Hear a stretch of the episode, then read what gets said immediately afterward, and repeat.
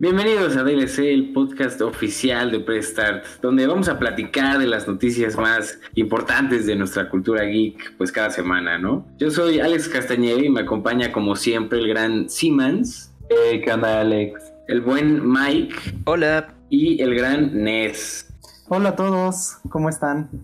Y pues sí, como ya dije, aquí vamos a cotorrear acerca de lo que nos gusta, ¿no? Y algunas opiniones. Entonces, pues vamos a lo que vamos, ¿no? Hoy venimos con noticias rápidas. Son varias pequeñas noticias, pero que en este momento como de incertidumbre de cuáles eventos nos faltan, pues sirven bastante. Exacto, y como siempre, siempre es muy raro, ¿no? Siempre hay polémica en cada episodio que, tenemos. y generalmente siempre es de un juego, ¿no? ¿Qué pasó con The Last of Us parte 2 ahora? Uy, GG. A ver, les abro el hilo. ábrelo, ábrelo. Eh, abro hilo.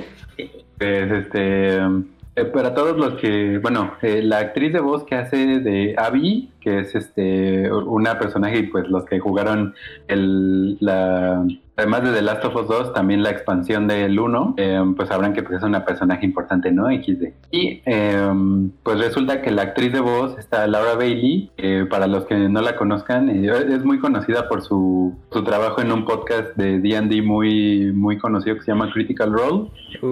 Entonces, este, y empezaron a, em, bueno, puso en Twitter que le estaban enviando death threats, eh, amenazas de muerte.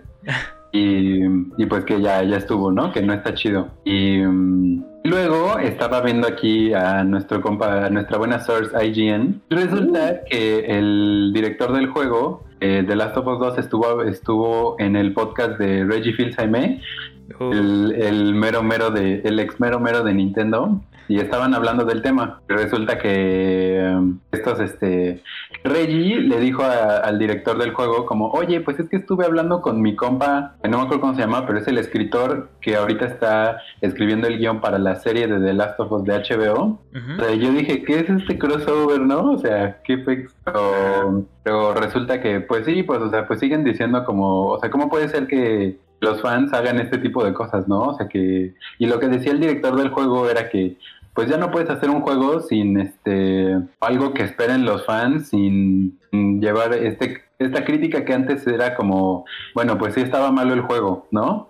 Ahora esa crítica llega a que el equipo de desarrollo de The Last of Us 2 pues ha estado siendo amenazado de muerte, ¿no? Entonces pues sí, sí se, sí se ha puesto intensa la cosa. Sí, demasiado. Yo creo que la intensidad de los fans tóxicos, ¿no? Y también los que no son fans, ¿saben? Nada más los que quieren eh, dar odio. a, todo, a toda esta ola de hate. Es, es demasiado tóxico. Ya, ya parecemos la comunidad de LOL, ¿no? no, ni saludos. No, pero, no, pero justamente, a decir verdad, eso es lo que más, ahora sí que eso es lo que no me gusta de la, de la comunidad, porque justamente hay gente que nada más, este, nada más se un, por no decir una grosería, ah, pero nada más se unen al, hate por pura moda, por así decirlo, ¿no? Sí. Cuando dicen que se suben al tren, ¿no? Y ni siquiera le, y ni siquiera le, y ni siquiera saben o no. Ahora sí que no, no conocen, ¿no? Yo por eso prefiero, si no sé de algo, mejor, mejor ni opino. Eso, eso es bueno. Algo que también pasó relacionado a esto es que hace poco tiempo, este, ya Naughty Dog mandó un comunicado diciendo como de, oigan, sí.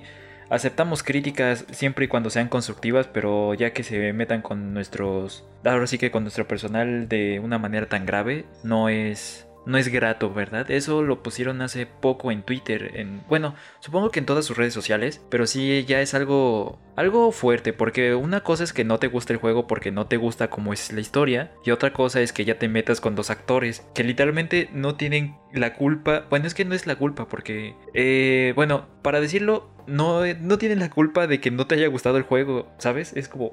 claro, exacto.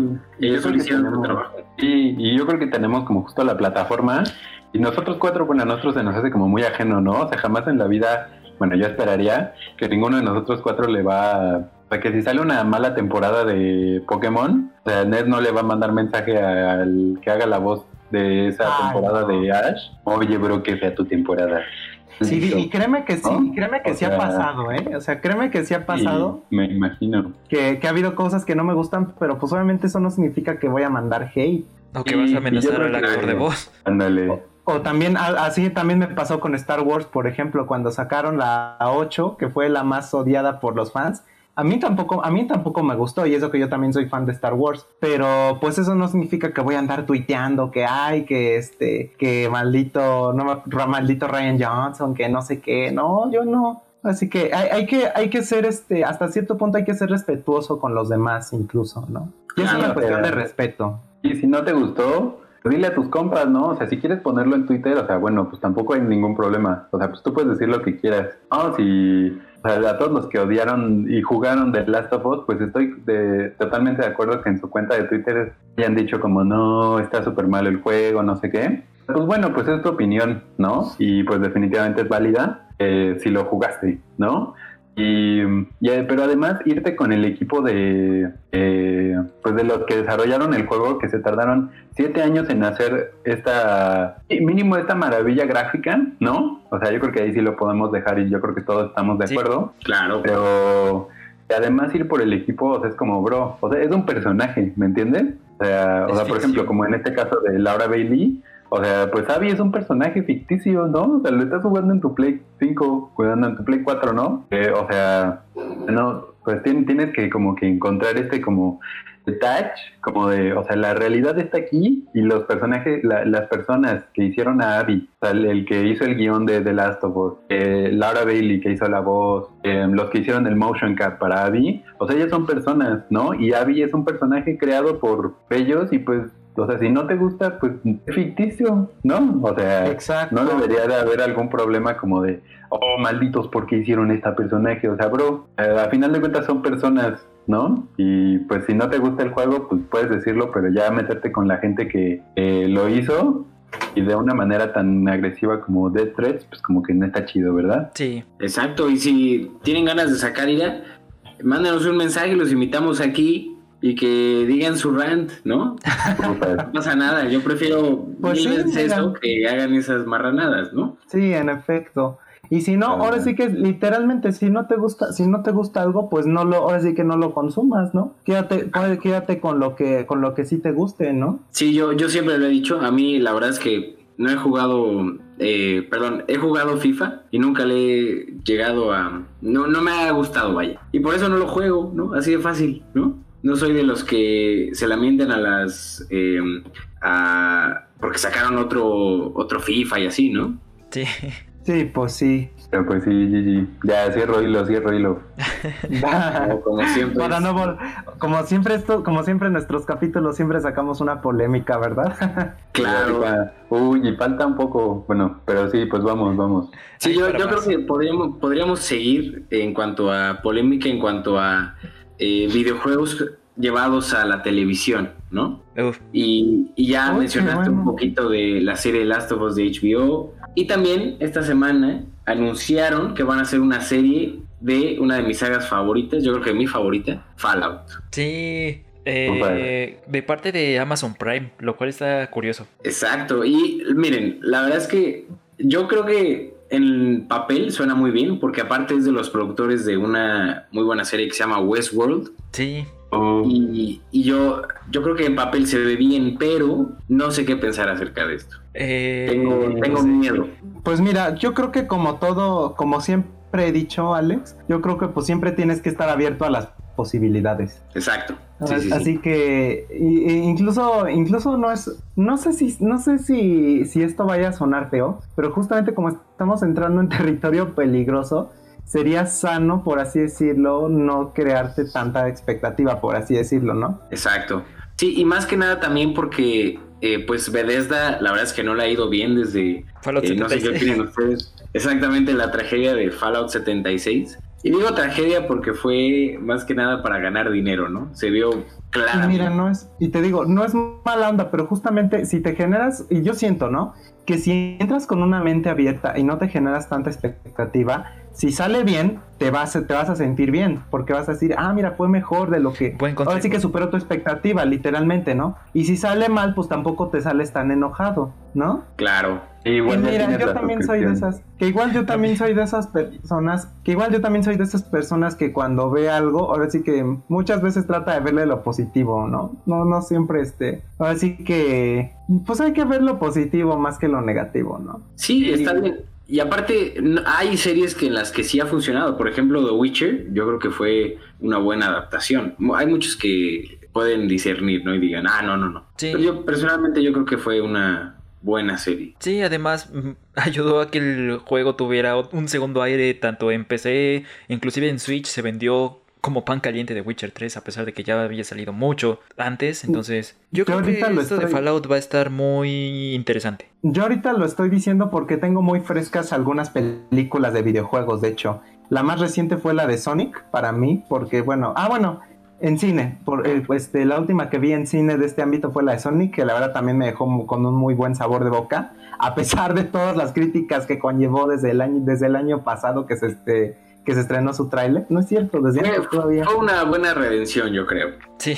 Increíble. Entonces esto, entonces esto es una prueba de que pues no siempre, no siempre, ahora sí que de los dos lados, ¿no? No siempre una expectativa mala quiere decir que el producto es malo y al contrario, ¿no? Exacto. Sí, también. Eh, más, ya cuando, cuando lleguemos a la parte de las recomendaciones, ahí les platico qué, qué otras cosas vi. Va.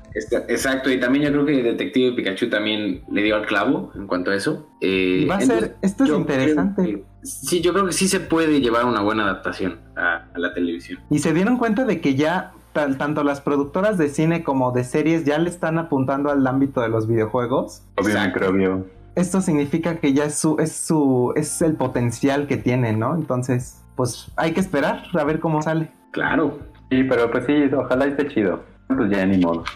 Pero, pero sí, también me gustaría tocar una noticia que estuvo como igual, bueno, de polémica. Otra. Es es polémica más de la parte de la vida real en la que, bueno, e-, Evo Online pues ya se ha llevado mucho hate desde que fue, desde que fue anunciado. Ay, que no, no salió Smash y toda esta onda. Pero bueno, pues para... No sé si será mejor para los fans de Smash que querían que estuviera Smash, pero cancelaron Evo. Eh, pues sí, bueno, no, en general pues la razón no está chida porque eh, Evo se canceló porque el, este, el director, el que lleva como toda la onda de Evo, Ajá. Em, eh, salieron acusaciones de pedofilia en su contra. Entonces juegos como Mortal Kombat y no me acuerdo qué otro primero dijeron como no, yo ya no voy a ir a Evo. No, yo no quiero mi juego que esté como aliado a esta imagen. Pues al final pues Evo ya fue cancelado. Qué, qué, bueno que lo mencionas porque justamente ha pasado muchísimo en esta semana. No sé si ustedes se enteraron que muchos jugadores profesionales, incluso de Smash también, ya este, también han sido acusados de, este tipo de crímenes. Sí, también salieron justamente como al mismo tiempo también de esto de Evo. ¿no? Si no mal recuerdo. Eh, no sé, ahí sí ya no sé. Creo que hubo, creo que hubo por ahí incluso un suicidio, ¿no? No ahorita.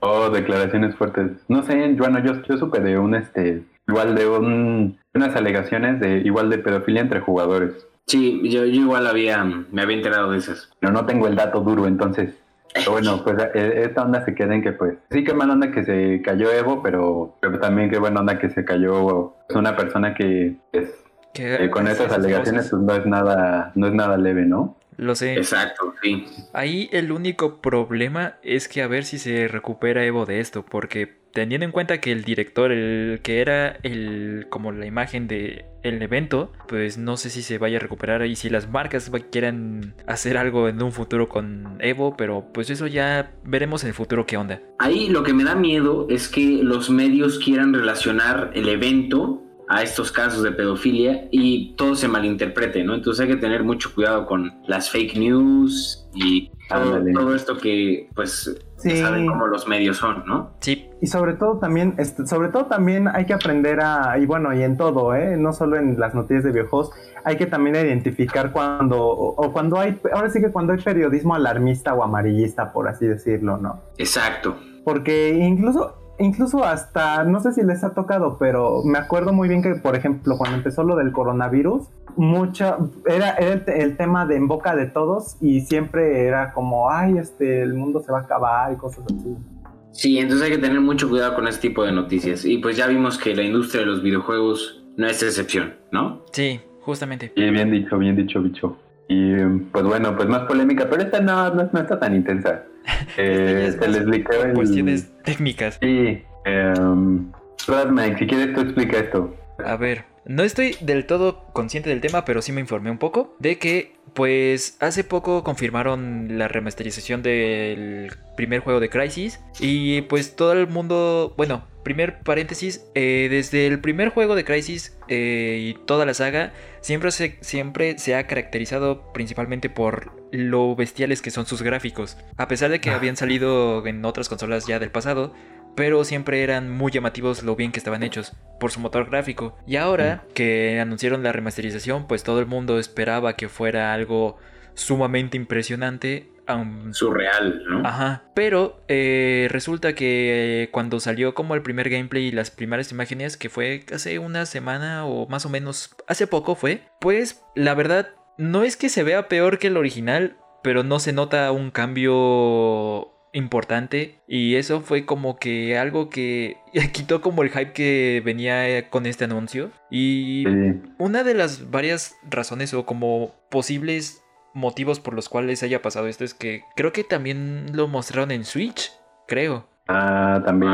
y entonces eso, mm, pues dicen, pues cómo, cómo se ve así pero después dicen, pero pues es la versión de Switch, obviamente tenía que ser mejor, no, menos potente en cuestiones gráficas, pero en, para hacer la noticia corta, a los fans no les gustó mucho cómo se veía porque no, no parecía que habían trabajado mucho el remaster. Sí, no. Que además como se les liqueó el trailer, pues como que sí fue, sí fue medio, o sea, o sea, se les liqueó y además se veía horrible, pues no, veía ni cómo. Sí, y creo que incluso lo retrasaron el mismo día, o sea, lo lanzaron y dijeron, ah, pues no sale esta fecha, sale todavía más en adelante.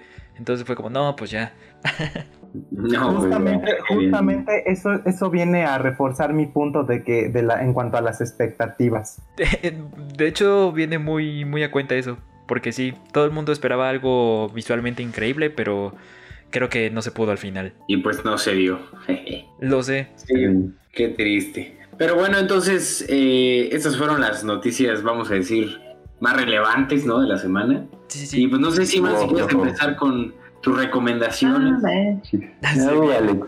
Ahora sí, ya se armó esto. Suéltalo, suéltalo. Bien, chavos, ahí les va. Les traigo una recomendación, no tan oscura, porque es un juego muy conocido, pero no sé si mucha gente lo ha jugado. Uy, a ver. Definitivamente yo no lo había jugado hasta antes de esta semana. Y pues ya, pues descubrí eh, Doki Doki Literature Club. No manches, qué juegazo de queso. O sea, la neta, yo creo que es un juego como, o sea, ya todos, porque justo cuando salió fue muy popular y salieron como estos, como spoilers, pero, o sea, a mí pues se me olvidó todo eso, ¿no? O sea, sabía como algunos puntos clave, pero no sabía como... No tenías como que bueno. Ajá, pero justo para darles algo de contexto, Doki Doki es un juego como, como de miedo, como perturbador, no diría de miedo, pero sí perturbador, que... Importante. Ándale, que se trata que eres un, este, es como un, juego de dating, ¿no? Que... Es una visual trata que eres como... Ándale, sí, sí, sí. Y pues se trata que eres como un chavito que entra a un club de literatura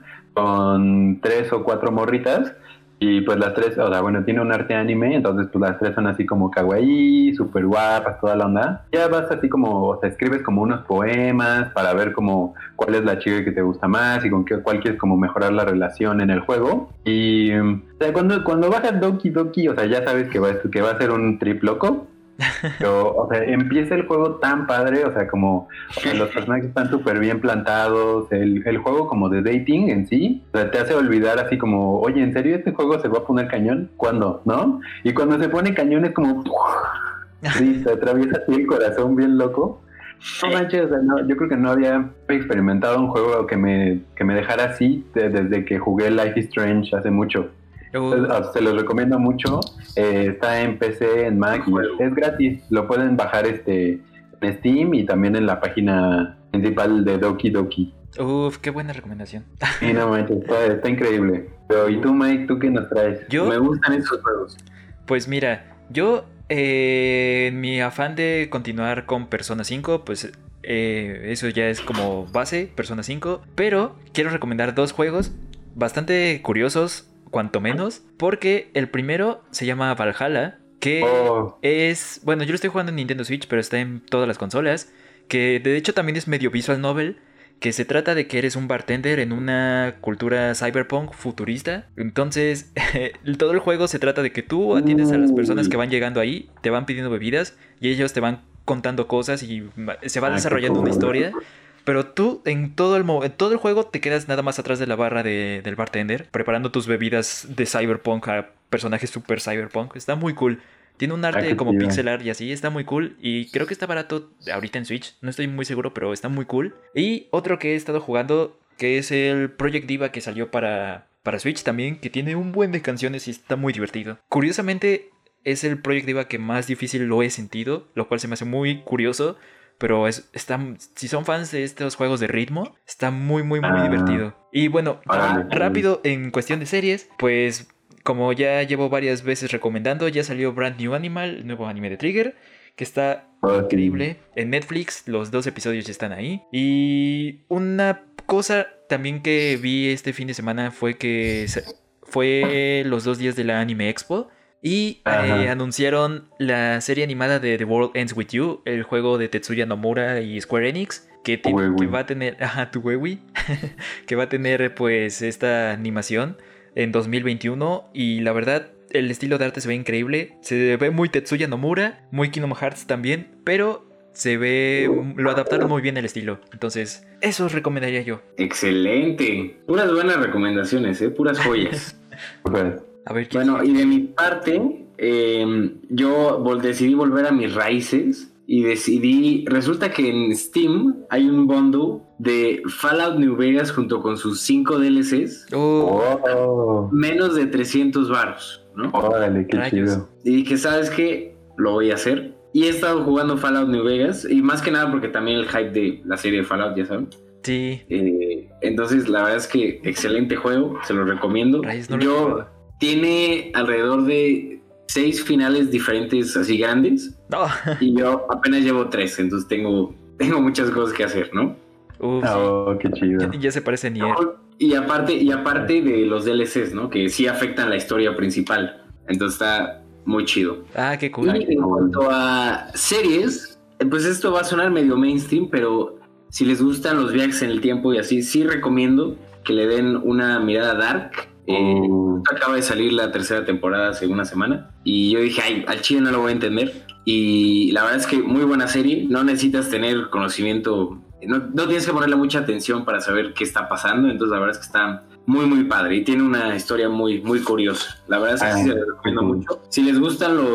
pues más que nada que te explote el cerebro, ¿no? sí, yo también lo iba a recomendar, pero se me hizo muy mainstream. Pero qué bueno, Ah, sí, por, por eso, por eso di la Ah, advertencia. muy mainstream. Lo secundo, lo secundo. Sí, por eso di la advertencia. Pues miren, yo la verdad es que desde que salió, desde que anunciaron el PlayStation 5, como que me quedé muchísimo con la inercia, por así decirlo. Y esta semana este, vi la película, la película, película de Ratchet y Clank. Este, que esa, esa me gustó mucho, la verdad. Tiene, o sea, es la, es una, es la película que está basada en el juego, literalmente. De hecho, creo que hasta salieron las dos al mismo tiempo. Más o menos sí. Pero, pero a mí me gustó mucho la película. Es, es- tiene un estilo de. Obviamente la animación está muy padre. Bastante. Este, me encanta. No sé, siento que Ratchet es un personaje muy carismático. Me cayó súper bien. Este, y además tiene una comedia como que. Es una comedia un poquito infantil, por así decirlo, pero a la vez es como muy, muy, muy inesperada, muy loca. Y este, y bueno, también, ah, este, también les vengo a recomendar, este, en este caso yo desde el año pasado llevo leyendo este, los mangas de este, Legend of Zelda de Akira, si no me recuerdo es Akira Himekawa. Sí, Este, que la verdad también han sido un, son una obra de arte, me encantan los, están muy cool. me encantaron los mangas de Zelda. Y sobre todo tienen un aspecto muy interesante que a, que a ustedes les va a explotar el cerebro y es que Link habla en los mangas. En efecto. Eh, ajá, o sea, literalmente Link habla en los mangas, interactúa normal como cualquier otra persona, pero me gustó mucho porque incluso la visión de, de esta que no es una mangaka como tal, son, es, es un, es un seudónimo de dos mangakas, este, pero le dieron una visión a Zelda muy diferente porque justamente, ¿no? Hacen las interacciones que tiene Link son este son muchísimo más un poquito más digeribles por así decirlo. Se enfocan más en la parte de los sentimientos.